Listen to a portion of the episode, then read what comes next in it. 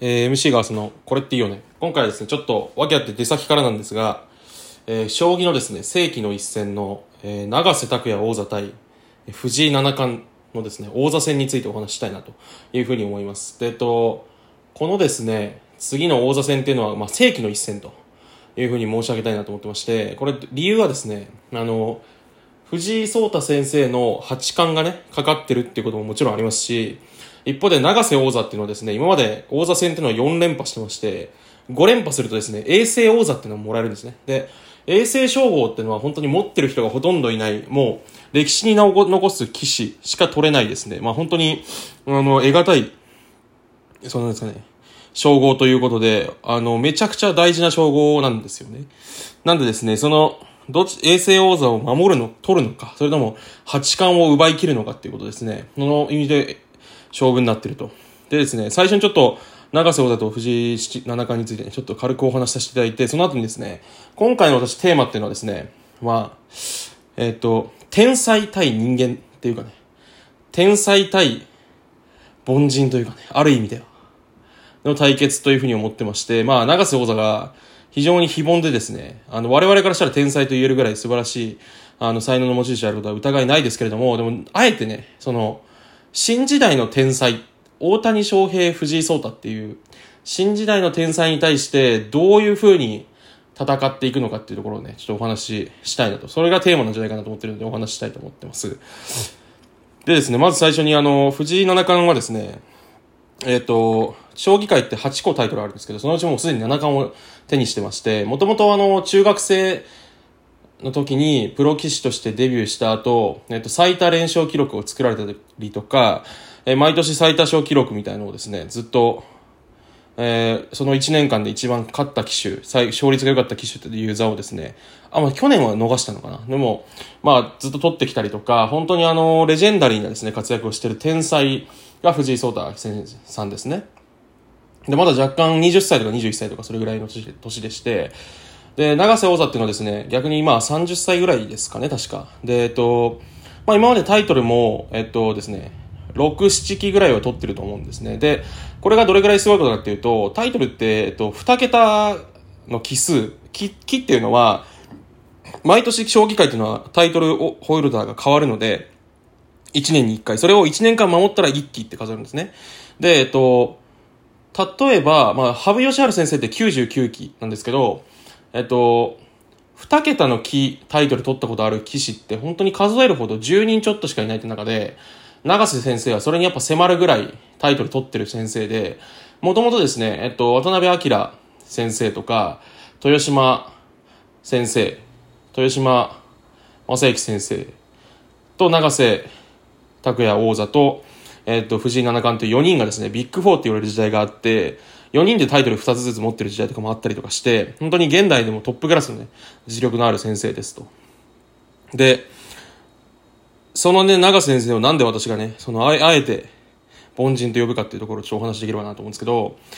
私ね、あの、藤井聡太先生っていうのは、やっぱ、新時代のというか、令和の天才というふうに思ってるんですね。で、それは、えっと、大谷翔平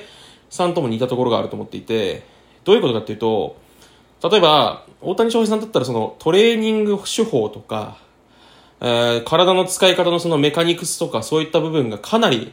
えー科学的な進歩がかなり顕著で、えっと、昔って例えば野球って何が正解かわからない中でいろいろ試行錯誤して、それぞれ違うトレーニングとかを取り入れつつみたいな時代があったりとかしたと思うんですけど、そこにその科学的アプローチでどういうふうに体を鍛えたらいいか、どういうふうに体を使ったらいいか、その選手としていい方向に向かえるかっていうのがだんだん明らかになって、正解がわかる時代になってきてると思うんですね。で、そうするとですね、例えば、その、まあ野球選手はどうだったかわからないですけど、その、例えばサッカー選手なんかだったら90年代ぐらいまでってサッカー選手って、まあ特にあの練習もそこまでむちゃくちゃ、あの芯を入れてやるっていうよりは、なんか練習終わったら大体すぐビール飲んで毎晩酔っ払ってて、みたいな。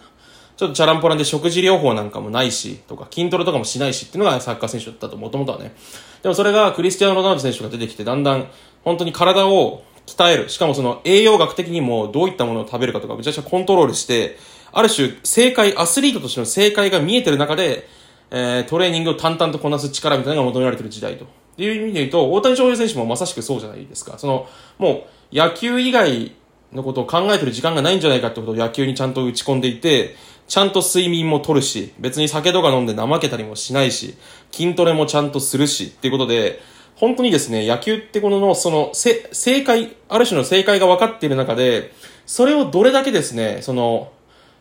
なんでしょう、再現度高く繰り返せるかっていうところが、ず抜けてるんじゃないかなと思うんですよね。大谷翔平選手ってやっぱその、一番素晴らしい資質が私が思うのはやっぱ努力、努力家だっていうところの資質が無限、むちゃくちゃ一番大きい資質だと思っていて、そのやっぱトレーニングも淡々とできるし、別に飯とかもなんかあんまりその、美味しくなくても食べるぐらいの感じとか、まあお酒も飲まないしとか、本当にある種禁欲的と言えるぐらい自制をしてる一方で、それだけですね、その、ある種の科学的な正解みたいなことに対して、邁進して徹底的に自分をこう費やせるっていうところに彼の天才としてのですね、資質があるのかなと。で、ここに来て申し上げたいのはその、令和の天才というか、現代的な天才っていうのは、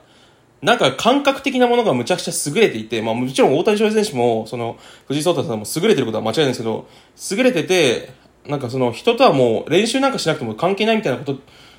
が天才なのではなくて、ある種の正解ってものをどこまでとことん突き詰められるかってところに、天才が天才たるゆえんがあるというか、その、ある種のセンス的な部分での才能よりも、よりですね、どれだけ努力できるか、どれだけストイックに打ち込めるかってところに、天才か天才じゃないかというかですね、他を圧倒するだけの成績を残せるか残せないかの軸が移りつつある時代なんじゃないかなと私は思うんですよね。まあまあ、それは適当に言ってるわけですけど、で、その、永瀬拓也王座が今回の王座戦に挑むにあたってインタビューを受けていて、アベマのインタビュー、むちゃくちゃいいインタビューなんで見てほしいんですけど、やっぱその、藤井聡太さんのことを、その、褒めてると。で、それはその、まあ彼が謙虚で常におごり高ぶらないってところも褒めてますけど、やっぱ打ち込むというか、その練習量、こなしてる量っていうのが本当にすごいと。で、私が1位かどうかはわからないぐらいだって言ってたりするってことで、かなりですね、あの、やっぱり、長瀬拓也王座もむちゃくちゃ練習の虫っていうふうに言われてる人であっても、なおですね、あの、認めざるを得ないぐらい練習してるっていうのが、藤井聡太さんなんですよね。っていうふうに思うと、やっぱ私が申し上げたみたいに、その、大谷翔平、藤井聡太っていう二人はですね、やっぱその、努力の天才って面もかなりあるんだろうなと思うんですよね。で、その、藤井聡太なんって本当に、将棋が好きで好きでたまらなくて、将棋をすることが仕事だと思ったこととか苦しいと思ったことが多分ないじゃないかなと思うんですよね、見てて。ただひたすら将棋が好きなんですよ。で、それが苦しくもないし、好きで好きでたまらなくて永遠に打ち込めるっていうことがあって、あのレベルに達してるのかなと思うと、だから本当にその現代的な天才なんだなと思うんですよね。で、一方、じゃあなんで長瀬拓也さんのことをね、もちろん天才ではあるんですけど、本当は天才だと思うんですけど、凡人というふうに言うかというと、その、やっぱり、長瀬拓也さんはもっと修行というか精神的なアプローチを感じるんですよね。その、勝つためには、だから勝負師的な感覚があるというか、だから例えば去年とか、あの佐藤えっと、天彦先生っていう先生に対してマスクつけてないんじゃないですかって指摘をして、反則勝ちしたりとか、なんてでしょう、その、えっと、長瀬拓也先生って軍曹とか言われてるするぐらい勝負に辛くて、あの、攻めて勝てる場面でも守りきって絶対に安全にして勝つとか、本当に勝つことにこだわるとか、そういう精神的なアプローチの部分ですとか、あとやっぱ長瀬先生っていうのは、その将棋が藤井聡太先生ほど好きで好きでたまらなくて打ち込んでるって感じよりは、もうとにかく死ぬほど負けず嫌いで、苦しいけど、歯を食いしばってでもしがみついてる感じを受けるんですね、どうしても。それは。まあ、それの、なんですね、それも本当に感覚的なものというか、本人がおっしゃってる発言の方向性的にも、やっぱりやらなければ負けてしまいますからとか、その、将棋好きなんですよねって方向よりも、やっぱり勝ちたいから、負けたくないから、どうしても、なんですかね、その、結果を残したいからみたいな方向性の考え方をその長瀬先生って思っていらっしゃるって意味だと、令和的な天才からは外れてるんじゃないかな。その、長瀬先生ももちろん、その素晴らしく研鑽を積まれる能力があって、今の位置にいられるっていう意味では、令和的な方向に合ってるとは思うんですけど、そこにさらにアドオンして、やっぱりその、大谷翔平さんとか藤井聡太さんっていうのはその、なんでしょう。本当に人間離れしてるぐらい打ち込めるというか、淡々と向き合えるっていうところに本当に強みがあると思っている中で、長瀬先生はですね、そこの手前にいるような感じが少しするんですよね。なんか、だから、それはもう本当に感覚的な話なんですけど、で、その永瀬さんが、あえて今回のその、インタビューとかでは、私は多分人間じゃなくなるならないと勝てないですよねとか、あとは、私が2位であることは間違いないと。一番強いかどうかはわからないけど、2位であることは間違いないから勝ちたいとかね。勝つなら私しかいないと思ってるとか、そういうことをちゃんとものすごい強くおっしゃられていて、あというか自分を奮い立たせて、その、なんて言うんでしょう。とにかく、泥臭く勝つんだっていうことをですね、表に出されている。で、それはその、なんて言うんでしょう。ある意味まあ、ちょっとこう、なんですかね、アプローチの仕方としては、こうなんか、人間味があるというか、だからその、ものすごくこう、血の滲むような努力をしてる雰囲気が出てるところに、長瀬さんが、その軍曹と呼ばれたりするぐらい、その激しさを感じさせるところである一方で、やっぱ人、逆にかえって人間味があるというかね。その、で、一方でやっぱ、藤井聡太さんっていうのは本当に無慈悲で残酷なぐらい天才ですから、っていうのはその努力の天才だし、藤井聡太先生って、あのー、二日制の将棋というか、二日間に分けて戦うすごい時間の長い将棋むちゃくちゃ強いんですよ。で、それは、藤井聡太先生が、あの、読みが深いからとかいうことも言われることはあると思うんですけど、私が一つ思うのは、藤井聡太さんにとって将棋っていうのは、本当に、なんですかね、全く何のストレスもなく一番自分が好きなことってことだと思うんですよね。それだけずっとできることって永遠に。って思うと、やっぱり、だからこそ2日間とか頑張って考えててみんな、あ、疲れたとかなるじゃないですか、普通は。でもそこで、いや、疲れたとかじゃなくてずっと考え続けられる。ってのは将棋について考えるのが好きだから、みたいなことがあるんじゃないかなと思うんですよね。っていうことで言うと、その、世紀の大勝負と言えるのは、長瀬拓也さんの今回のその王座戦って一日制のちょっと時間が短めの将棋なんですよね。で、それだからこそチャンスがあるなっていう。このシチュエーションが、な、あの、藤井聡太さんが一番こう、なんて言うんでしょう。不利というか、苦手とするシチュエーションでぶつかれるので、で、そこに来て、長瀬拓也さんは、打ち込み方とか発言とかも並々ならぬ。もうここで止めるしかない。ここで勝つしかない。というか、なんなら、多分、衛星称号とかを取るためには、何、タイトル何連覇とか、あと通算何勝とか結構厳しい記録なんで、衛星称号を長瀬さんが取ろうと思ったら多分、正直ここしかもうない。ですよね。っていうことすら言いたくなるぐらい厳しい状況なんで、っていうのも、な、藤井聡太さんってタイトル戦負けたことないんで、って思うと、ここのですね、最後のチャンスっていうことで、長瀬さんはやっぱ自分の将棋人生全部かけるぐらい、本当に燃え尽きてもいいっていうぐらいでぶつかってくると思うんで、これはね、絶対見なきゃいけないなと思いますね。その、一個前、去年に、棋聖戦っていうタイトル戦でぶつかっていて、長瀬さんと藤井さんが、その時もむちゃくちゃいい将棋を長瀬さんはされてたんで、勝つんじゃないかなっていうぐらい。だから、そう思うと、この王座戦っていうのは大勝負だなと。で、あとは、その世紀の一戦、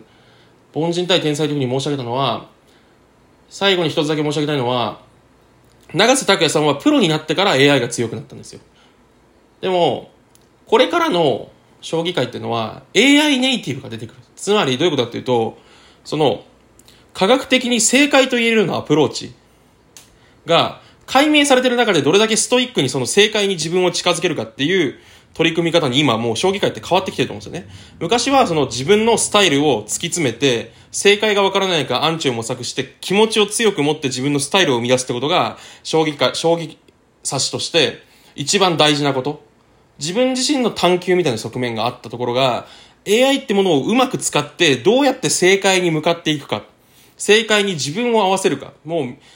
一つ表示されてる正解ってものをどれだけうまくこう、淡々となぞっていけるかっていうふうに変わってる、資質が変わってる将棋界において、今、藤井さんの、と、の近くの世代及びその下の世代ってみんな AI ネイティブですから、よりですね、その、今の将棋を勝ち抜くために必要な資質、それは精神的な意味の資質を持った人がたくさん出てくると思うんですよね、これから。って思うと、長瀬さんはやっぱりこの、AI ネイティブじゃない世代の棋士として、本当に一番大きいチャンスを掴んでるし、ここに全てをかけてくるんじゃないかなと思うんですね。だからこそ正義の一戦と言えるんじゃないかなと思います。ってのもですね、最近知ったんですけど、あの、山下先生っていうね、三段っていうそのプロになる前の養成機関にいらっしゃる先生が、中学生でプロ入りしそうなんですよ。で、中学生でプロ入りした先生って、実はもう、あの、なんですかね、過去でもタイトルを2桁の数勝つっていうのが決まっ歴史的には証明されてるぐらいの一つの、こう、なんですかね、あの、目安になってるんで、その中学生騎士がまた出てくるってことは、藤井さんのライバルにはもしかしたら山下さんがなるかもしれないってことですよね。ってなると、なおさら、やっぱり、長瀬さんは、ここにかけてくるし、ここで勝たなきゃいけないと本人も思ってるし、勝ちに来るし、っていういろんなものをかけて戦うんじゃないかなって意味で、大注目だなと。で、なんで私は、あの、なんですかね、あの、凡人として、永瀬先生を応援したいなというふうに思います。まあもちろん永瀬先生は天才なんですけどね。でも、その、まあある意味、その物語として、凡人として、永瀬さんを応援したいなと思ってます。なんで皆さんも注目してもらえればだと思います。今回は以上です。あしょ。